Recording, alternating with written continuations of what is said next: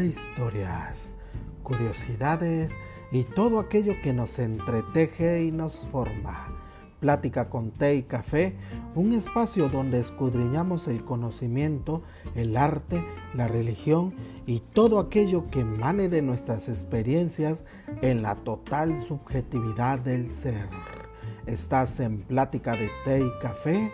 Bienvenidos.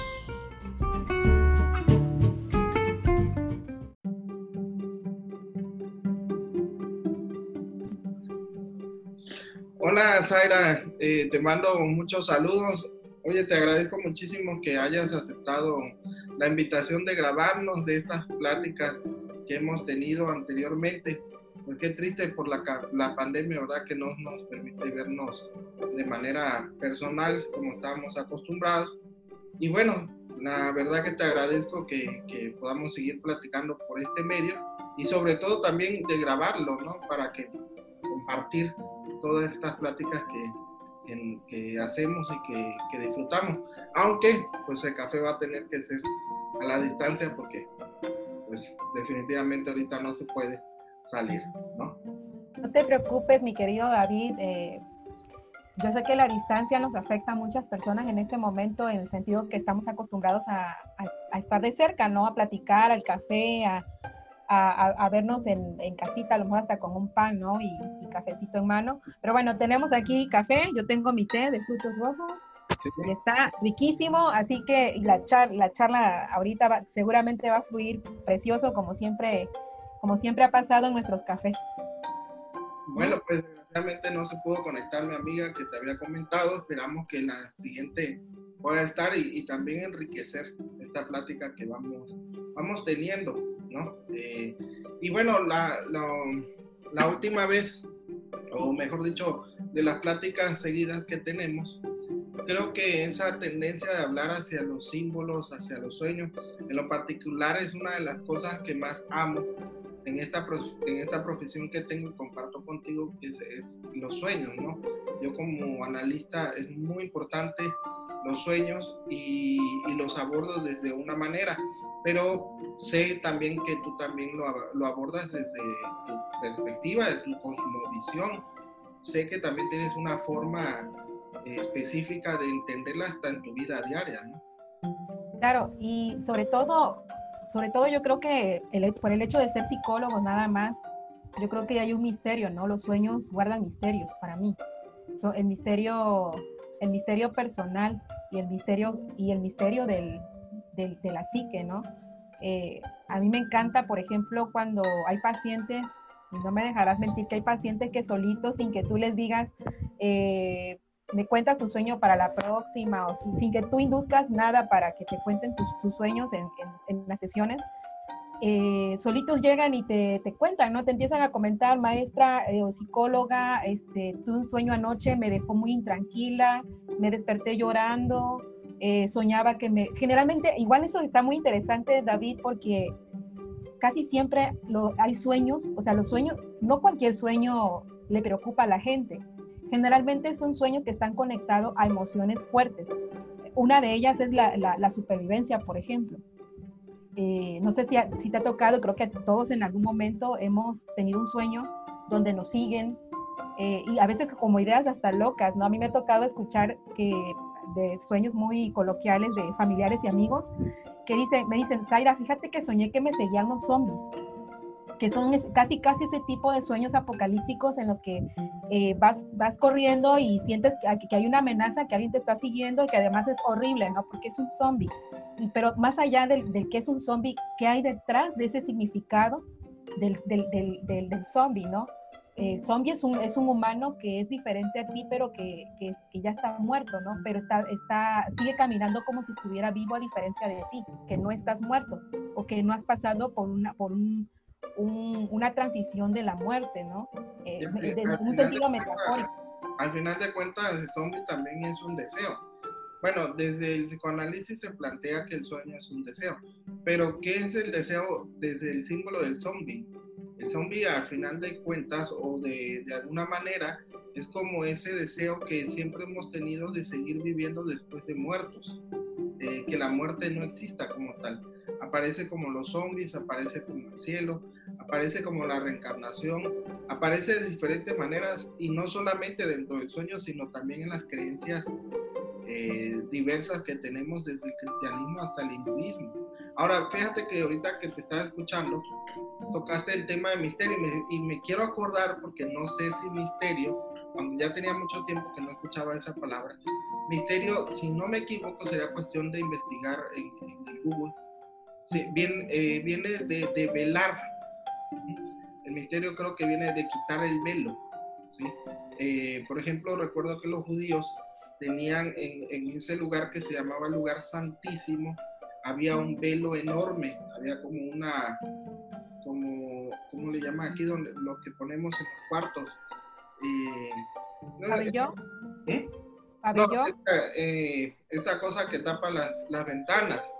¿Cortina? Las cortinas, había una cortina enorme eh, que dividía el lugar santo con el lugar santísimo. Y, y, era el velo que dividía, que no permitía acceder al oculto, a lo que no cualquiera podía entrar o conocer.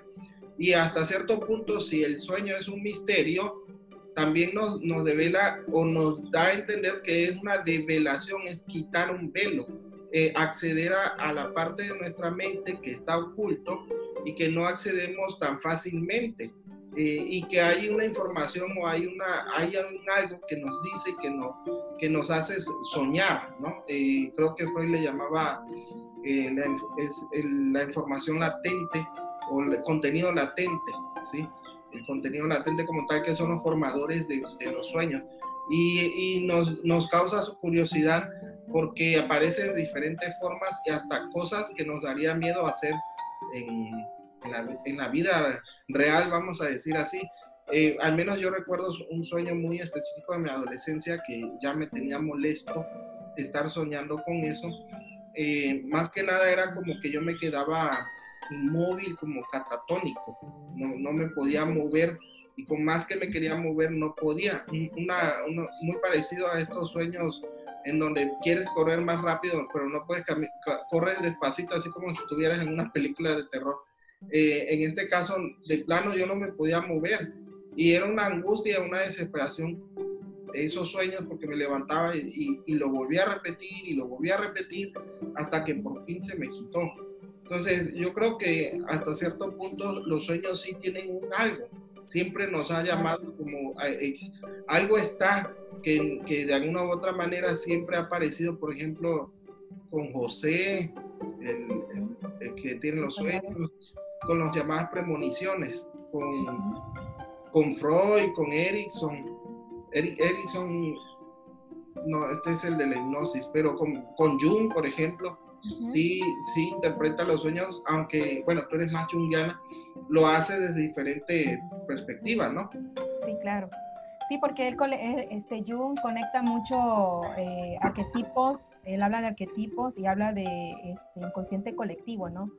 Eh, en ese sentido, los sueños nos, nos develan, como bien lo, lo, acabas de decir, nos develan eh, eh, un significado, puede, puede sonar como algo, un sueño puede ser tan, tan, tan de la vida diaria, como por ejemplo, soñé que estaba en una casa y que yo lavaba platos y que barría, pero que de repente entró alguien que yo no conocía, se me hizo muy raro.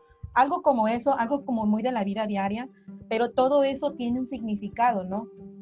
Una por la emoción que, que conlleva el sueño y otra por, por todo lo que aparece, va apareciendo en el sueño este, Jung eh, hablaba mucho del inconsciente colectivo y de, de que ese, ese, significado lo compartimos eh, como que en una, en una megapsique, por así decirlo, ¿no? Eh, en, un macro. Este, entonces desde ahí... Nube. perdón, como si fuera una nube.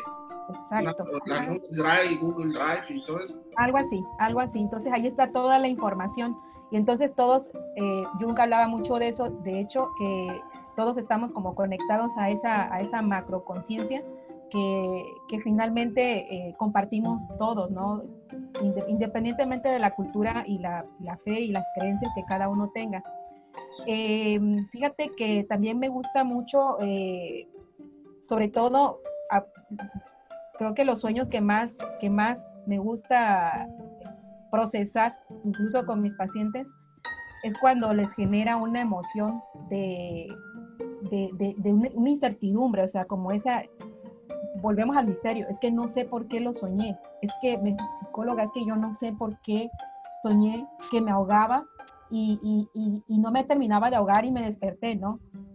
Me gustan mucho también esos sueños que te generan como que una, un impacto, o sea, eh, sabes de, antemano que, que, es un sueño, pero al despertarte, eh, y al despertarte, mejor dicho, tomas conciencia de que fue un sueño eh, y que no estaba pasando en realidad, pero que sí te ocasionó mucha, mucho, muchas emociones muy confusas, muchas veces muy confusas. Una de ellas, por ejemplo, es cuando sueñas que se muere un, familiar y entonces lloras y te despiertas llorando. Eh, digo, a mí me ha pasado algunas veces que no me dejarán de mentir muchas personas también que, que, que, han tenido ese tipo de sueños, ¿no? Y también están los sueños donde te confrontan con las pérdidas, ¿no? Este, por ejemplo, el perder dientes o perdí la vida, sentí que se moría alguien, eh, sentí, eh, soñé que se moría un familiar muy cercano, eh, ¿será que se va a morir, no?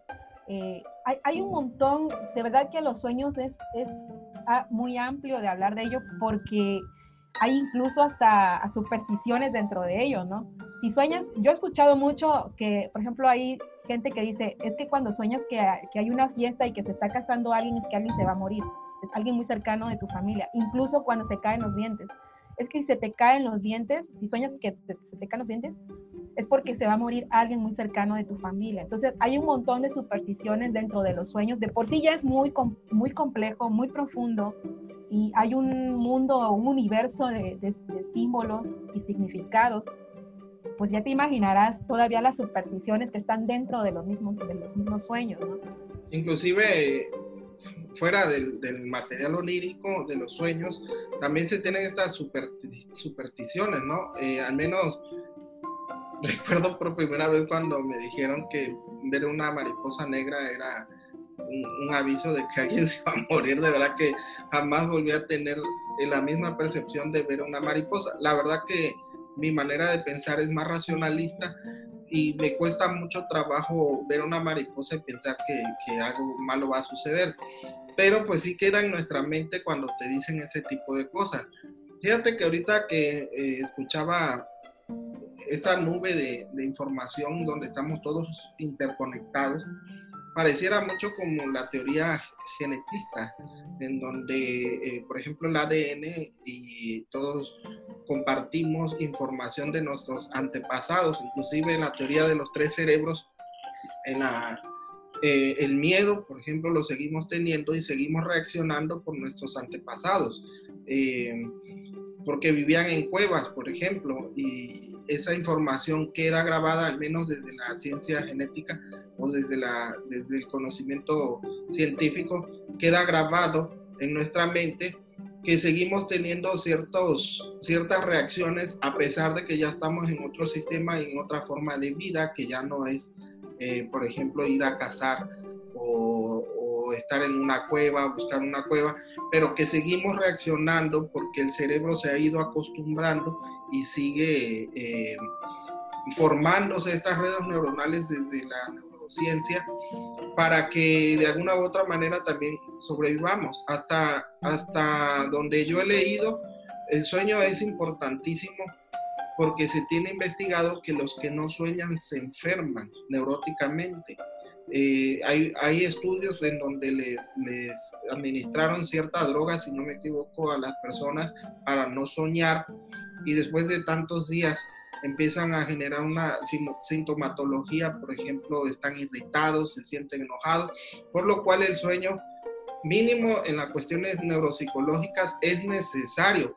De alguna u otra forma, independientemente de cualquier eh, teoría, es necesario como, como si fuera una lavadora mental en donde trabajas algo, donde lo que viviste en el día o en el pasado, lo trabajas y, sigues, porque si, si, te lo quitan de alguna u otra manera, eh, te enfermas. Fíjate, que también cuando te escuchaba, hiciste muchas cosas muy interesantes, me acordé de Freud y de Jung. Ellos tenían un, un encuentro, inclusive cuando veían situaciones eh, juntos. Eh, para Freud era su hijo predilecto, Carl Jung, pero Carl Jung se fue terminando, se, se, separó y terminó haciendo su propia teoría, una teoría demasiado interesante, pero que con Freud no congeniaba, no, divergían en esa situación. Eh, por ejemplo, en una ocasión leí que estaba en un mismo lugar y, y, se cayó algo, creo que tembló, se cayó algo, y Freud le dio una, una interpretación más racional y Jung lo hizo más como si fueran eh, otros, otras energías como tal. Y en los sueños, por ejemplo, sí se daban, su, como diríamos aquí, se daban sus encuentros eh, intelectuales, porque Freud veía una cosa, creo que una casa, no sé si Freud o Jung lo, soñó, eh, Freud lo veía más desde el aspecto del inconsciente personal y Carl Jung lo, lo planteaba más desde el inconsciente colectivo, ¿no? Sí, de hecho, tengo aquí mi librito que tanto deseé y que por fin lo tengo. el libro rojo de Carl Jung. Eh, fíjate que lo estaba leyendo y estaba leyendo una parte de su vida respecto a los sueños, cómo él inicia, inicia este, esta búsqueda por lo, por lo místico, por el misterio, eh, por los símbolos. Fíjate que a mí me, me, encantó cuando empecé a leer sobre su vida en este libro precisamente y lo recomiendo, por cierto, para todos aquellos, todos y todas aquellas que, que, les interese el misticismo, eh, sobre todo eh, es eso que, que, se habla muchas veces y que se tergiversa en la psicología, que ya no es psicología. Perdón, pero este señor, este señor sí hizo una diferencia entre ciencia, entre ciencia y misticismo. Eh, él lo tenía muy claro y lo teníamos tan así de claro eh, desde muy pequeño, desde los 12 años, él cuenta un, sueño que tuvo, este, eh, donde dice que se encuentra, se encuentra, se encontraba como en una, especie de templo subterráneo y que la madre le decía, fíjate, ¿cómo lo, cómo lo abordaría el psicoanálisis o desde la gestal, que es el que tú manejas perfectamente bien, David, pero la forma en cómo lo maneja él desde el, simbolismo y el inconsciente colectivo es totalmente diferente. Eh, entonces dice que, se, vio a sí mismo a los 12 años, fíjate, este, en, una, especie de, templo subterráneo y que había como, como un falo, decía, bueno, ya en, el libro rojo lo, describe como un falo, ¿no? Pero al principio pensó que era Jesucristo porque era un templo. Además su padre era, era, era pastor de una iglesia. Tenía mucho, mucho contenido simbólico en su psique de, de todo lo que se maneja en, en, una iglesia, ¿no? Entonces, este, la madre le dice eso, ¿no? Que, que, que, que, es, que es, que es este, que es Jesucristo, pero finalmente él se da cuenta luego que no es Jesucristo, que sino que era un falo. Y bueno, el falo desde, desde la cosmovisión junguiniana está relacionado al poder, o sea, está relacionado a, no sé, Lacan que diga por ahí. Igualito, estamos en ese aspecto. Estamos. Eh, entonces, él habla de, del falo como, como, como poder, pero no habla del falo desde lo, por, ejemplo, no está para nada relacionado con lo sexual. Este, y entonces ahí donde empieza él sus preguntas, ¿no? ¿Por qué soñé con esto? Todo esto tiene, tiene un significado para mí. Eh, no, no habían en aquel tiempo, eh, como ahorita, ¿no? Una, que todo, casi todo es ciencia, la pseudociencia se vuelve hasta ciencia, ¿no? Hoy día. Eh, yo respeto mucho la chamanería, incluso a Jung se le ha llamado como el primer chamán, pero, y me encanta, hay muchas cosas que a mí me encantan de la chamanería, pero creo que creo que él, él logra, logra hacer una conexión entre, entre lo ancestral y la ciencia. Creo que esa parte es súper interesante de Jung. Y bueno, cuando aborda lo, lo, que es los sueños, eh, lo aborda desde, una, desde conceptos más, eh, más espirituales, más de, de incluso eh, me llamó mucho la atención que, divide, divide el tiempo, por eso le llamo espiritual, porque yo le estoy apostando hasta donde voy leyendo que él está empezando a hablar de reencarnaciones, cuando él habla de una conexión con el, con la época actual dice que existen dos yo, el yo actual y el yo del tiempo, del tiempo de los siglos, ¿no? Que eh, tenemos todos, tenemos dos tipos de yo. Y, a, y al principio se hablaba, él hablaba de una, de una escisión, como de, como si estuviera disociado. Como una división, como una disociación. Exacto. Ajá, como si estuviera dividido el mismo, pero más que nada lo hizo para analizarlo, o sea, para decir, hay una parte de mí que se contradice conmigo mismo. Y creo que en los sueños es muy común eso. Yo no haría eso. Eh, yo no, yo ah, en el sueño yo este, eh, me alcoholizaba, pero no, ¿cómo voy a hacer eso? No, en el sueño yo andaba con muchas mujeres. ¿Cómo voy a hacer eso, no?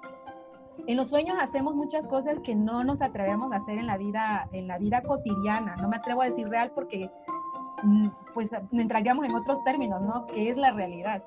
Pero creo que sí es interesante cómo empieza a profundizar Jung a través o a partir de sus experiencias. Inclusive es como esta vida, he, he, visto algunos intelectuales que plantean que esta vida puede ser un sueño. Hay un poema que hace tiempo te compartí de, de este autor Borges, de los sueños, eh, donde despierta de un sueño, pero tiene que volver a despertar que propiamente va a ser cuando nos moramos, eh, de este sueño que, que, le llama la vida, ¿no?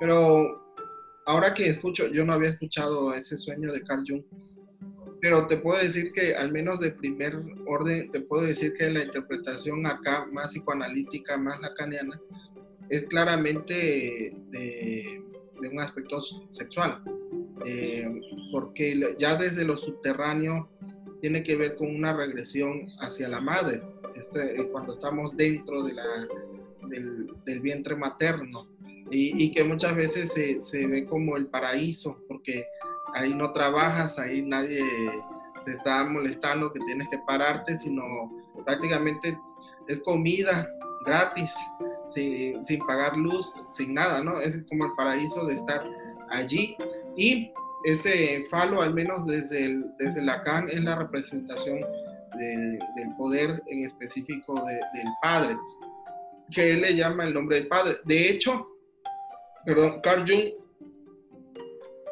eh, hay, hay estudios de Carl Jung o sobre Carl Jung que lo que tenía era un problema con Freud por sus aspectos paternos.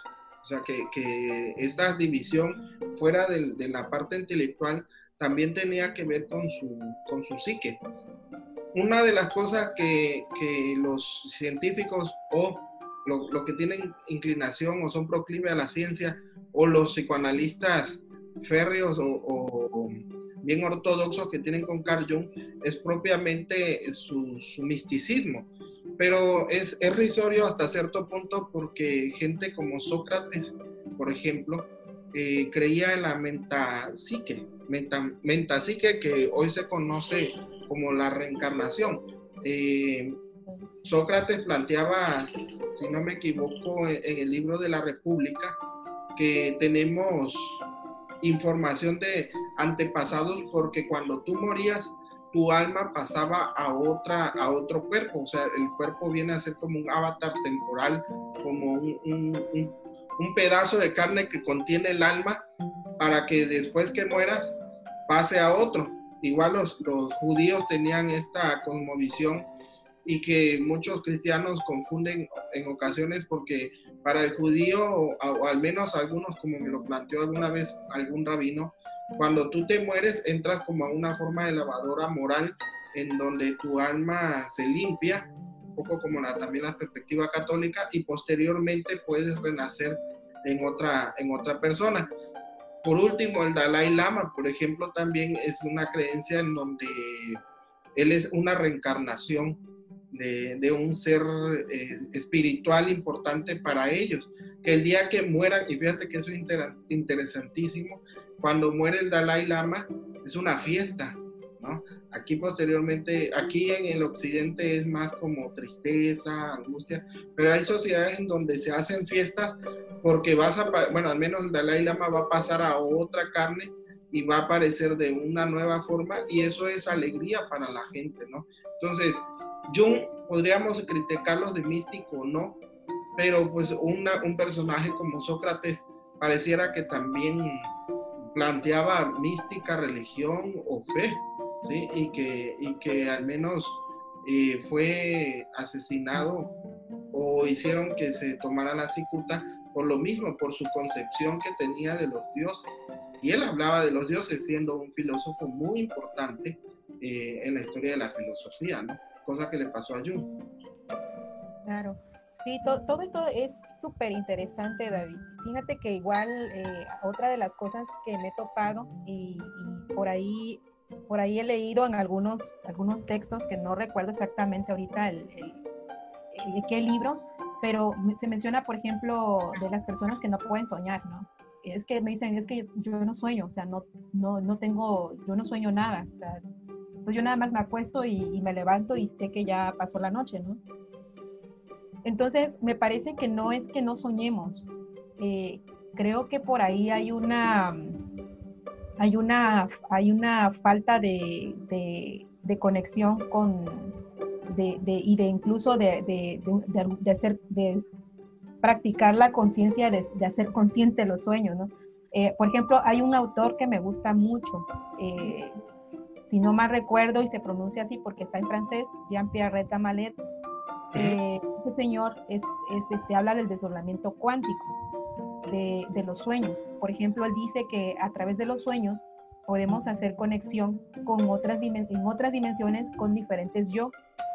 Es decir, eh, este cuerpo eh, de Zaira, este cuerpo, eh, lo, lo puedo, puedo tener conexión en otras dimensiones a lo mejor eh, siendo hasta un hombre o siendo otra mujer con otra edad o incluso una niña de, otra edad en otras dimensiones. Y que eh, él mencionaba incluso eh, algunos ejercicios para tener, por eso le llamo que sí es un ejercicio y es una práctica el, recordar los sueños, aunque por ejemplo para la metafísica está relacionado al, al, a, la, a, la, a la edad del alma, que le llaman almas almas viejas, ¿no? Metafísica maneja mucho almas viejas o almas en, almas en transición. Eh, en el caso de la de del desdoblamiento cuántico que habla, que plantea Gamaliel, este, él habla de, que las personas cuando hacemos, cuando logramos tener recuerdo de nuestros sueños, eh, tenemos, es porque, es porque tu conciencia está, está conectado con un, con un yo superior eh, o, una, con la gran conciencia, ¿no? Incluso que es tu esencia, tu esencia misma, él habla mucho de la, también de, la esencia. Eh, y bueno, hay un ejercicio por ahí que si lo quieren hacer, yo a veces lo recomiendo cuando me dicen maestra o psicóloga o alguien que me conoce, que me gustan estos temas, y me dicen, Zaira, este, psicóloga, ayúdeme, y es que yo no sé qué, no, no sé qué sueño, a mí me gustaría saber qué se siente, ¿no? Soñar. Eh, o incluso algunos pacientes, ¿no? Que me dicen, este, a mí me gustaría soñar, ¿no? Y no puedo. Eh, un ejercicio que podemos hacer y a mí me ha funcionado es eh, tomar un vaso de agua antes de dormir. Un vasito. Eso sí, no dejar el agua y tomártela en la mañana no es, no es, no es, un, no es, no es tan, tan sano, ¿no? Energéticamente y, desde, los, desde los que manejamos un poco esta cuestión de la energía, pero sí tomar un vaso de agua antes de dormir y, este, y tener a mano una libreta y un lápiz o un lapicero al lado de tu cama. Y este, pareciera que vas a hacer una oración, pero te vas a hablar a ti mismo, a tu inconsciente o a tu supraconsciente. te vas a hablar a ti mismo y le dices, no, este, yo te hablo para que eh, me conecte en este momento que voy a descansar, que mi cuerpo va a descansar, porque finalmente el cuerpo es el que descansa como bien dijiste hace rato de Sócrates, que es un avatar, este, entonces le mandas el mensaje a tu yo, yo le llamo que es a tu misma psique, eh, que le mandas la, la, información de que quieres soñar, que le das la orden de que vas a, vas a recordar tus sueños. Puede que te funcione a la primera, puede que te funcione como a, los, a las tres semanas, pero sí funciona. De que funciona, entonces, este, pues es lo que recomiendo, ¿no? Eh, en ese sentido, si que, para los que no quieren soñar, perdón, los que quieren soñar y no recuerdan, eh, y hay gente que no quiere soñar, ¿no? Yo no quiero dormir. No, mira que ahorita me acordaba, bueno, ya desde un aspecto más racionalista, eh, existe lo que se conoce como los sueños lúcidos. son los, los sueños que te das cuenta que estás viviendo dentro del sueño y la verdad que son muy bonitos. Yo no nací con la gracia de tener esos sueños, pero la técnica es la misma, aunque yo no soy de la línea mística ni de la línea como tal, pero me llama mucho la atención, que es una de las cosas que, que me gusta platicar contigo, es cuando voy a, bueno, cuando iba a dormir, recuerdo que hablaba yo hacia sí mismo, decirle, quiero soñar y darme cuenta que voy a, a estar soñando. Quiero soñar y quiero darme cuenta que estoy soñando. Y tardé casi un año para que por fin pudiera soñar. Recuerdo que estaba soñando que estaba como en un lugar verde así, eh, eh, donde había florecitas y, demás. Entonces entré como en una angustia porque yo no quería despertarme. Entonces yo dije, antes de que me duerma, perdón, me despierte, me voy a ir a, a, volar, ahora sí que me voy a ir a volar. Y me fui a volar, o sea, literalmente como yo tenía control de mis sueños, me fui a volar y wow. un Superman, ¿no? Y allá andaba yo como Superman eh, volando, como un superhombre tratando de, hacía los Nietzsche, como un superhombre vo, volando. Eh, eh, y fue muy bonito, aunque hay teorías desde la psicología propiamente hablando, como hacías bien la diferenciación entre todas estas perspectivas eh, antiguas, quizás no entran de, dentro de la psicología, pero que sí las leemos como hasta cierto punto como un, un tipo de antropología y psicología, de, de ahora sí que de, la, de, una psicología del ayer. Eh, sí, sí hay formas y métodos para descubrir eh, y incluso intervenir dentro de, de, los sueños, que es lo que, a, a lo que iba. Eh, hay métodos, por ejemplo, de estas personas que sueñan que un toro lo sigue o un animal lo sigue, y entonces en los sueños lúcidos tú paras y le dices, ¿quién eres? Y se, bueno, en la literatura que eh, he escudriñado, el toro se convierte en el padre o en la madre en el momento. Y esta información, este contenido latente se convierte como tal lo que es y muchas personas han sanado psicológicamente traumas anteriores dentro de lo que es el sueño lúcido y que se parece hasta cierto punto a lo que venías hablando. No, está súper interesante lo que acabas de decir, fíjate, porque hay un, hay un ejercicio que se hace dentro de la chamanería. En lo personal no lo he hecho, no lo he hecho desde la chamanería, pero sí me ha pasado desde mi, desde mi ser, pues ahora sí que nos fluye, ¿no? Eh, y eso que tú mencionas, de hecho, ya, es, ya, ya habla de una conciencia bastante desarrollada como para tener lucidez, como bien, bien mencionas, de poder manejar tu, de saber que estás en un sueño y que en ese sueño tienes eh, la autoridad para saber quién es, ¿no? Es como lo que, lo que se había dicho mucho de los chamanes, que si se transformaban en algo, ¿no? Y es que todos somos, somos un reflejo de, de lo que queremos ver según la, la chamanería, ¿no?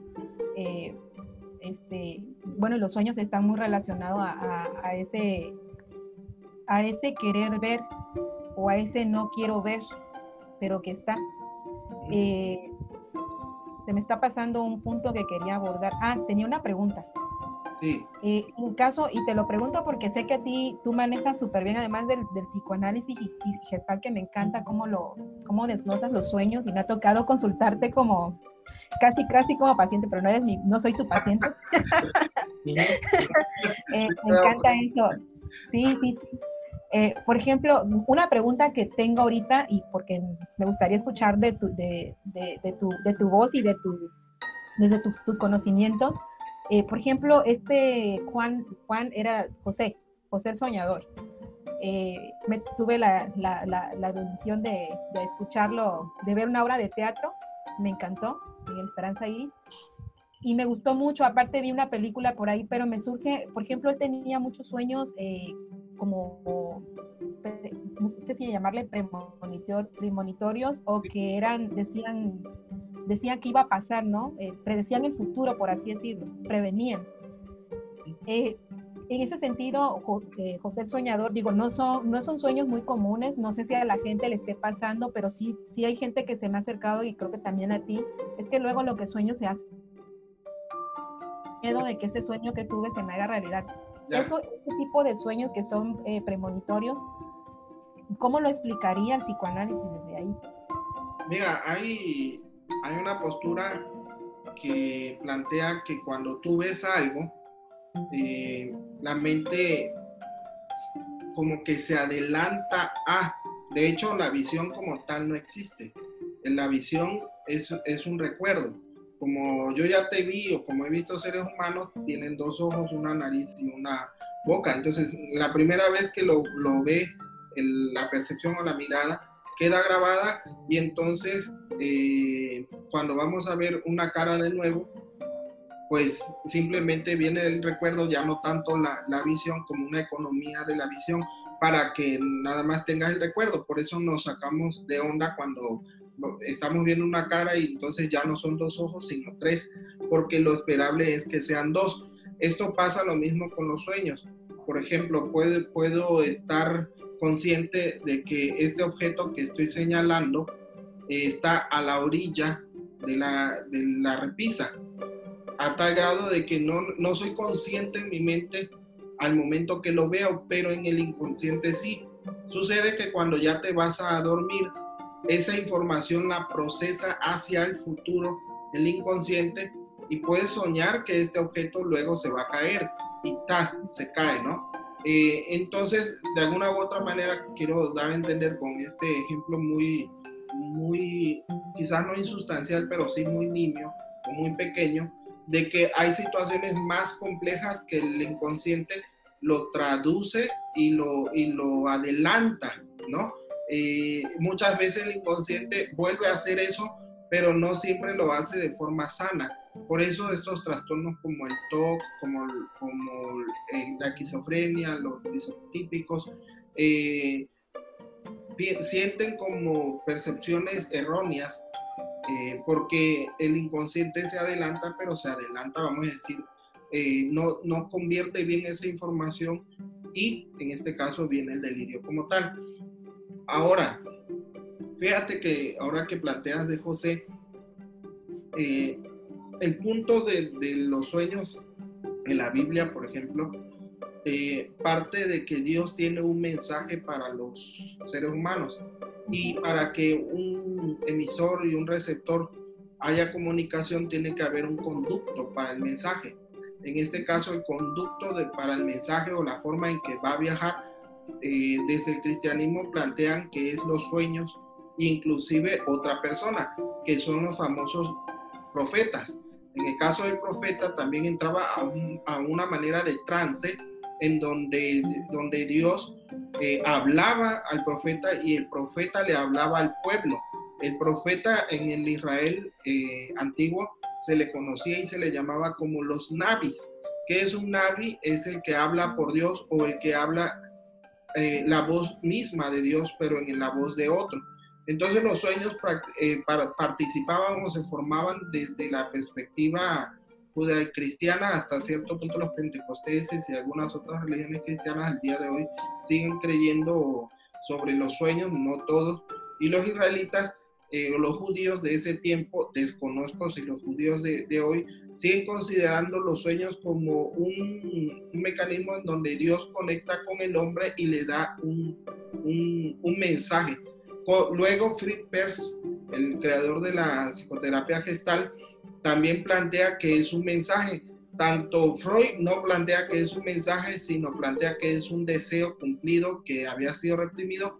Fritz Perls sí rescata esta mentalidad de que es un mensaje, pero lo transforma de que es un mensaje de uno hacia uno mismo, eh, de que te manda y te dice, tienes que cambiar esta situación porque no te está sirviendo o no has cerrado tal o X, Y gestal. ¿No? Entonces, se persiste la idea, aún misma dentro de la psicología o psicoterapia gestal, para ser más específico, de que siguen siendo mensajes. Pero pues desde ahí se concibe del psicoanálisis podría ser una respuesta que es muy heterodoxa la respuesta o puede tener diferentes aristas o perspectivas para ver qué variables suceden cuando tú ves algo hacia el futuro y se cumple como tal. Aunque termino, también existen las, las famosas eh, teorías, eh, pensamientos autocumplidos o, profecías autocumplidas. Hasta cierto punto también podríamos investigarlo o abordarlo desde ahí. Nosotros creamos el futuro porque sabemos más o menos cómo se va a desarrollar adelante. Sí, qué interesante, David. sí, fíjate que ahorita que te estaba escuchando, eh, me quedé pensando cómo lo abordaría, por ejemplo, este señor que es que no es el primero, porque sé que no lo es. Hay otros, hay otros autores que manejan mucho también lo de los sueños, pero este eh, Jean-Pierre, Jean-Pierre, algo así se pronuncia, está en francés, en François, eh, él habla, o sea, él lo explicaría en que nosotros, nosotros tenemos eh, conexión con ese yo, con ese yo de otra dimensión y que viaja a través de, de esas dimensiones en los sueños. O sea, nuestra conciencia desaparece, desaparece el, el, concepto, de, incluso desaparecen los conceptos, ¿no? Sino aparece la multidimensional, multidimensionalidad. Entonces, desde ahí él lo estaría abordando de que estamos en conexión constantemente a través de los sueños con, en otras dimensiones con diferentes yo. Hay una película que me gusta mucho, David, no sé si ya la viste, eh, Interestela. Ya, ya, ya la vi. Bueno, esa película habla de multidimensiones, de, de cómo el tiempo está conectado con la, con la dimensión. Este, entonces, y hay un yo, ¿no? Cuando veíamos en la, la gente, ojalá que, que, lo haya visto, es una super película para mí. Eh, además porque tiene un mensaje muy, muy padre al final, ¿no? Habla del amor. Eh, y, y, y, deja ver que el amor a través del tiempo es lo que permanece, porque todo lo demás es, es, es impermanente, ¿no? Eh, solo el amor es eterno, algo así mencionan al final. Bueno, el caso que ya me fui por otro punto, ¿no? que también está padrísimo. Pero eh, habla del punto de, de cómo, cómo viajamos, ¿no? Eh, este personaje de la película Interestelar, donde este, en los sueños, él tenía sueños como premonitorios, y al final, luego cuando se desperta, la, la niña, o sea, su hija, eh, tenía esos sueños, sí, ya recordé también, la niña tenía esos sueños y entonces sentía como que alguien le, hablaba de los, detrás de una, de una, eh, de, una, de donde, ¿cómo le dicen? Donde ponen libros, se me está olvidando la palabra ahorita. Tanto, un librero. Ándale, un librero. Entonces sentía como que había un fantasma, ella decía, es que hay un fantasma ahí que me está hablando. Ajá pero al final la película te deja ver de que es, el mismo yo del papá, ¿no? Es en otra dimensión, en, a través del tiempo. Entonces, hay muchas teorías que se hablan respecto a ese, a ese tema también de los sueños, ¿no? En ese sentido. Que, que, que muchas veces, eh, por ejemplo, que hay gente que dice, es que, ah, bueno, los déjà vu también, ahorita vamos con eso del déjà vu que me interesa bastante. Pero hay gente que me dice luego, este, es que fíjate que luego tengo eh, sueños que se me hacen realidad. O sea, soñé que iba en un parque y luego ese parque lo vi.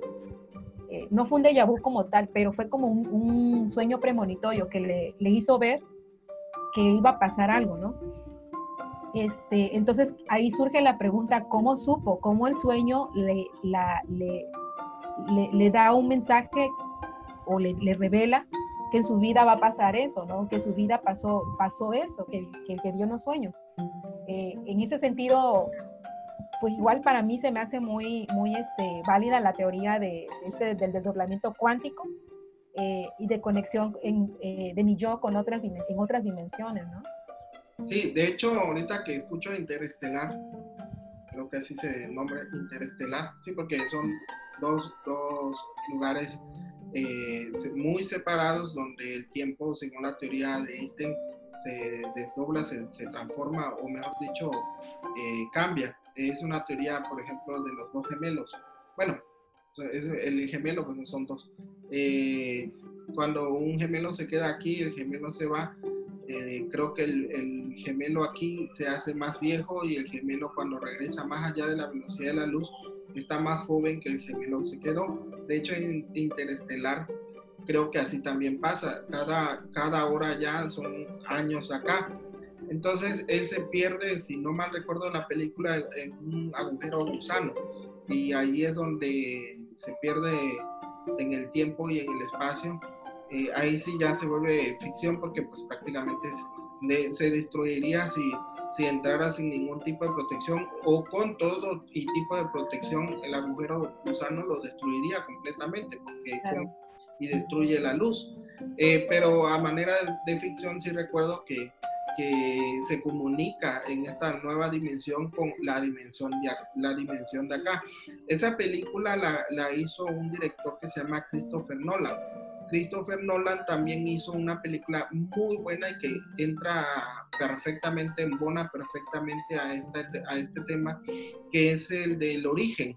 Es, es, una película que habla también de los sueños específicamente y habla inclusive de los, de los grados de los sueños, que puedes soñar y dentro del sueño entrar otra vez a soñar y dentro de este nuevo sueño más profundamente y en el inconsciente eh, se va haciendo más profundo y nuevos símbolos.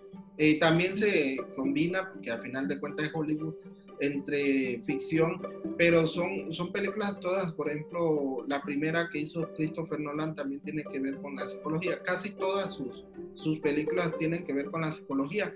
Ahorita va a salir una que se llama Tenet, eh, Tenet, que también plantea estas, este tipo de cuestiones. Nada más el nombre.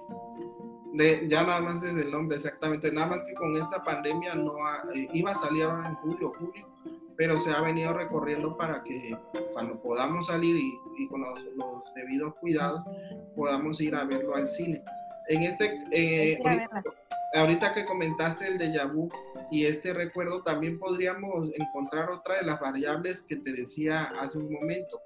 Eh, hay una teoría del déjà vu que plantea que cuando vemos algo y sentimos que esto ya lo vivimos o que esto yo lo soñé, eh, plantea de que eh, a, fin de cuentas como que el cerebro, el cerebro, perdón, em, llena agujeros, de lagunas mentales. Eh, cuando vemos una cosa o, planteamos una cosa y sentimos que esto ya lo vivimos, dicen algunos autores que, que plantean esto del déjà vu, que también es una palabra francesa, si, si no me equivoco, eh, habla del déjà vu como algo muy parecido que pasó ayer pero que no es igual, es, muy, es, es, es, similar, pero no igual. Y entonces el cerebro reorganiza esos huequitos, vamos a llamar, o esas llancias donde no se parece, entonces lo que hace es como un engaño o mental o una ilusión mental de que esto ya lo viviste.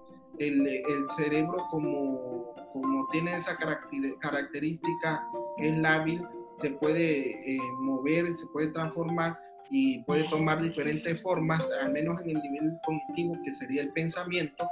Eh, muchas veces forma y estructura realidades que como tal no lo es. es eh, al final de cuentas es el mecanismo que utiliza el delirio, ¿no? En donde como no puedo concebir o, o, o ¿cómo decir? Digerir esta realidad, tengo que formar una nueva. Al final de cuentas es muy parecido al mecanismo del déjà vu y subrayo desde la perspectiva de la psicología, de la neuropsicología y de los estudios que tienden a ir más hacia la ciencia. Yo en lo particular respeto muchísimo todo este conocimiento ancestral, ¿verdad? Eh, yo soy muy fan y amo mucho leer sobre teología la teogonía de, la, de los grecos, del panteón greco-romano, eh, de todos los dioses. Y, lo que me he dado cuenta es que ese conocimiento, aunque no es científico, también es un tipo de conocimiento, es una, una, praxis, una praxis y hasta cierto punto también es una episteme, una forma de conocer, de entender el conocimiento y las prácticas del ser humano.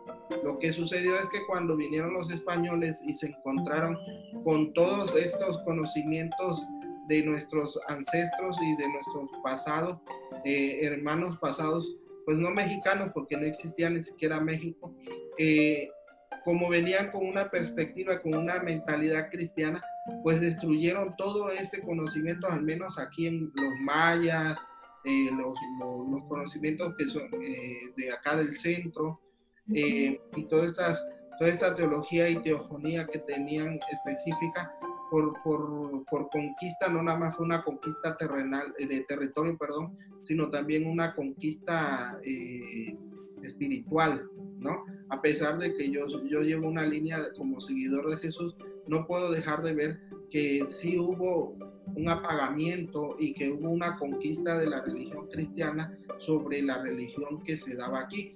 Por ejemplo, ahí en, si me permite extenderme más, allí en, en Tlaxcala, eh, perdón, en Puebla. En Puebla está el templo, un templo grandísimo, enorme. Eh, es, es, como el de Chichen Itza.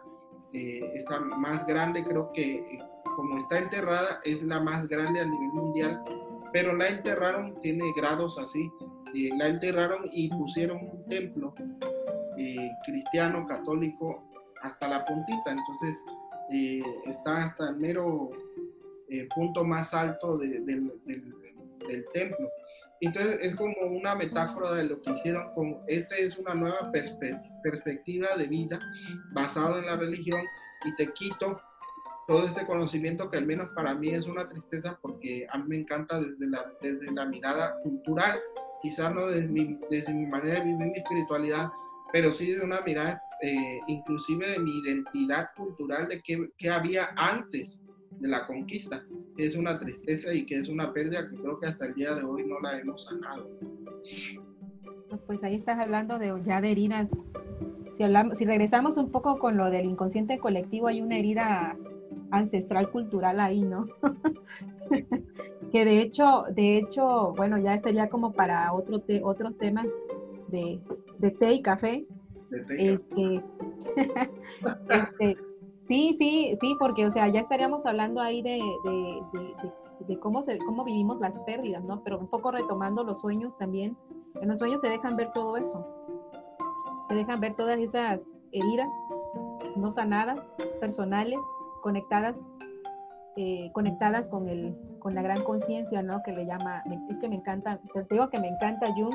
Es que yo lo he estado leyendo y yo digo, es que este señor escribe o escribió y escribió casi todo lo que yo, al menos yo desde, desde mi psicología o desde mi experiencia, él habla mucho de experiencia también, o sea, es, es lo que yo pienso, es lo que yo, también a las, a las conclusiones que he llegado, ¿no?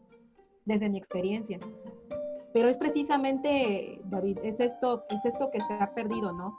Hay una, hay como un vacío yo le llamé en algún momento arquetípicamente que estamos eh, hasta cierto punto huérfanos, huérfanos de, de, por ejemplo, de huérfanos de, un padre y una madre, ¿no? Más, más, yo considero más de una madre y de un padre mal, mal, eh, mal procesado, o me, atrevo a decir que también impuesto, ¿no?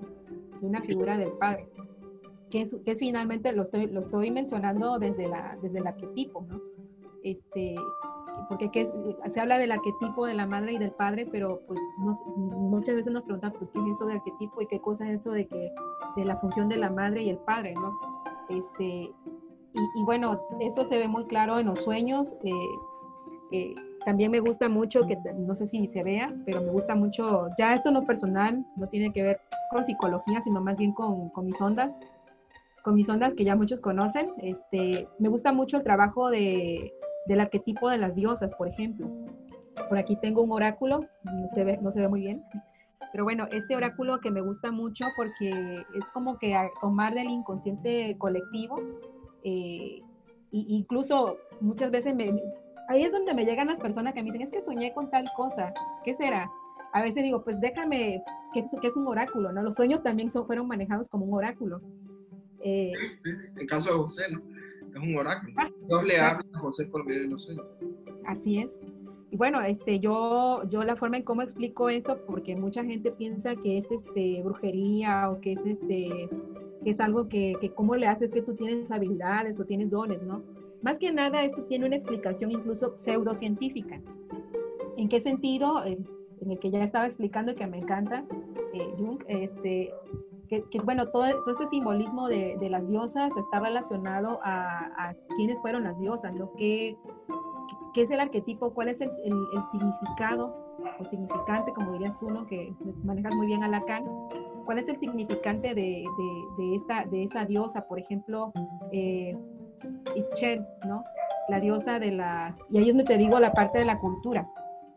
La diosa Ichel, ¿no? Que es la, es la diosa, una diosa ancestral de nuestras tierras, eh, que hablamos muy poco, que incluso la reconocemos muy poco, pero que es, que es parte de nuestra cultura y simboliza la, este, ¿cómo se llama? El, la productividad, la fertilidad, Entonces, cuando sale Ischel eh, en este oráculo que tengo, está relacionado, por ejemplo, a que, tiene, a que tenemos una parte de mi, de, mi, ser que tengo que trabajar para fortalecer mi, eh, mi fertilidad, cómo está mi producción, ha estado bloqueado, no, no he querido hacer cosas porque me da miedo. Eh, entonces, eh, viene una meditación por ahí que me encanta, me encanta, me encanta porque en sí el arquetipo lo que, de las diosas lo que dice es esto es lo que tienes que trabajar. No es que, no es que tú seas una diosa o que tú creas en muchas diosas. Finalmente eh, te dice la diosa, de hecho el oráculo se llama La diosa respira, de Sajiva Hurtado, que es una, es una sexóloga y además, bueno, trae mucha filosofía tántrica este, y creadora de la respiración ovárica. Eh, me gusta mucho porque hace hace esa conexión, logra hacer esa conexión entre, entre, lo, entre lo que le llamamos inconsciente eh, en psicología, pero que está relacionado al cuerpo. O sea, finalmente el cuerpo es, el, es como el, el, medio, pues el medio, de, el medio para, para, para sanar, para sanar heridas, y que las, en este caso de, de, las diosas, pues bueno, fungen como un arquetipo, una, una imagen, un significado que tengo que trabajar dentro de mí y que eso hace que me conecte con mi inconsciente o con mi yo superior, como dice Jean Pierre, o, o etcétera, ¿no? Entonces, es esa conexión que finalmente hacemos y, que no importa ahorita para mí el nombre, sino más bien lo que, la herramienta en sí que, que, sirve para hacer esa conexión.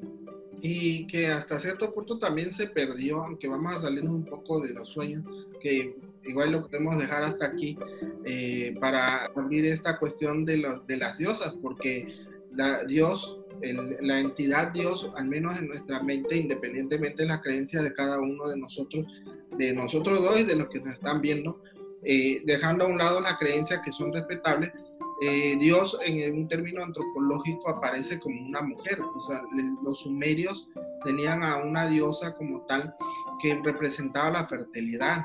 Eh, que posteriormente se transformó y se condensó en, un Dios solamente eh, y que representaba al Padre y a la Madre y que hasta cierto punto se representó más como un padre, como una madre. Los judíos eh, no, no, dejaron de, ver, aunque esto mucho a veces no se sabe, eh, dejar de ver a Dios también desde la representación materna, por ejemplo en el libro de Isaías, vas a encontrar mucha referencia a Dios y Moisés también, o el, profeta Moshe, eh, veían a Dios como, como si fuera una madre, como, representaban a Dios como una madre. Dice que, que te ama eh, desde las entrañas, así dice el libro de, de Isaías, eh, desde las entrañas, pero del vientre materno, de donde viene la misma vida. y también Moisés, el profeta, plantea de, la, que Dios como una nodriza. Eh, los, los, griegos también rescataron la, la mujer Perfesone, siempre me equivoco, Perfesone, ¿verdad? A ver cómo es. Ella, ella eh, es hija de, de Metris, si no me equivoco, eh, y que también tenían unos, unas sociedades, vamos a llamarles ocultas, en su tiempo fueron eran, eran muy conocidas, pero eran demasiadas ocultas eh, en el sentido de, no de oculto de ocultismo, sino oculto de que no cualquiera podía entrar eh, y que también representaba la fertilidad. Eh, a tal grado que esta diosa que, que, planteo y que tengo dificultad para decir siempre su nombre, igual eso tiene que ver con el significante lacaniano, tiene que ver con la primavera, ¿no? En la primavera, con, cuando vuelve a aparecer y renace todo, eh, los griegos lo veían desde ese punto. Y Chel, que bien rescata, el, el, es acá, pero pues siempre el, el, símbolo, y regresando otra vez con los sueños, el símbolo materno viene planteado eh, desde, la, desde este dar nacer, el dar crecer, el dar a luz, el, el, todo lo que tiene que ver con, el, con la vida, ¿no? Eh, por ejemplo, los sueños, el agua es, es un símbolo muy fuerte de la madre y de lo materno. Eh, los ríos, los mares, todo lo que tiene que ver con el agua, porque al final de cuentas algunos autores plantean que es el primer sonido o el sonido primario eh, cuando estábamos en el vientre materno es el de líquido, líquido amniótico. Por eso el agua mayormente nos da tranquilidad escucharla cuando estamos semidormidos, dormidos, cuando queremos relajarnos, porque el agua de alguna manera nos, nos lleva al estado más primario de, de, nuestra existencia. Perdón, estaríamos hablando de entre los seis, sexto mes o séptimo mes, eh, porque es cuando se conecta el cerebro con, con, con, nuestro sistema nervioso y como tal existe la memoria y la, y la percepción o las primeras percepciones como tal. Bueno, Sara, eh, disculpa que te interrumpa, pero ¿te parece si seguimos hablando en la el siguiente domingo? Si Dios quiere, grabamos de nuevo en esto de, ya igual a mí ya se me acabó, eh, estas pláticas de té y café. ¿Sale? Claro que sí, claro que sí, es un placer siempre. Y, y gracias también por, por este, este tiempo y bueno, se puede, a la distancia se puede, compartir cafecito y té. Órale, pues, nos vemos, cuídate mucho. Hasta Igualmente, cuídate. Adiós.